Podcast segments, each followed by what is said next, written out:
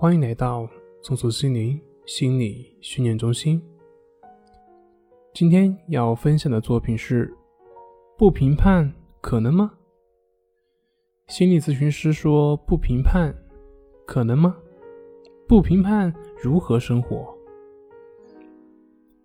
在一次线下活动交流当中，有老师讲到一个要求，那就是学员之间不要去评判。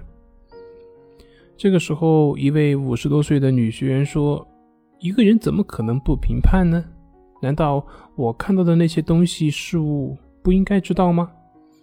之前我的对象也跟我说要不评判，后来我为这个还跟他吵了一架。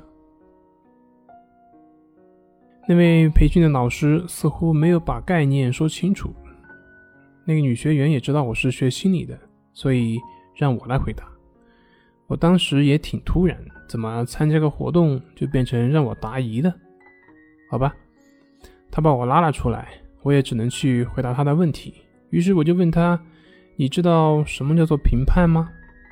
他说：“我不知道啊。”所以我问你啊。我说：“你不知道评判是什么意思，那还跟你的对象吵一架，这架不吵的有点亏嘛？那你对象为什么要让你不评判呢？”他说：“我不知道。”你告诉我！我说，你对象让你不评判，肯定是有缘由的，肯定是因为什么事情。但这个我不了解，所以我也不知道他说的不评判是什么缘由。但是就我们活动中所讲的不评判，我想你是把一个概念给混淆了。老师讲的不评判是指不要去分别好恶，而不是指一般意义上的判断。你当然可以知道这些是花，这些是草，但是评判就是我喜欢花，花好看；我讨厌草，草很乱。那这个喜好就是评判，看花是花，看草是草，这个就是不评判。讲完之后，他似乎还是没有太明白，但是我想在场的应该基本清楚，所以我也没说话。但是，相信说到这里，大家应该也能够理清楚什么叫做不评判了。看到、听到、想到、感受到的这些都属于不评判。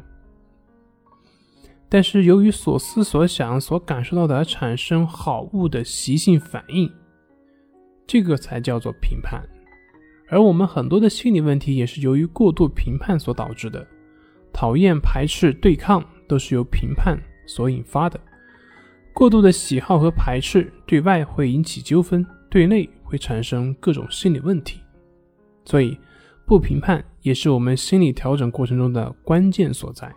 同时，大家也可以通过关系法练习过程中去体悟什么叫做不评判。其实，这个不评判用我们的术语叫做保持平等心。好了，今天就分享到这里，咱们下回再见。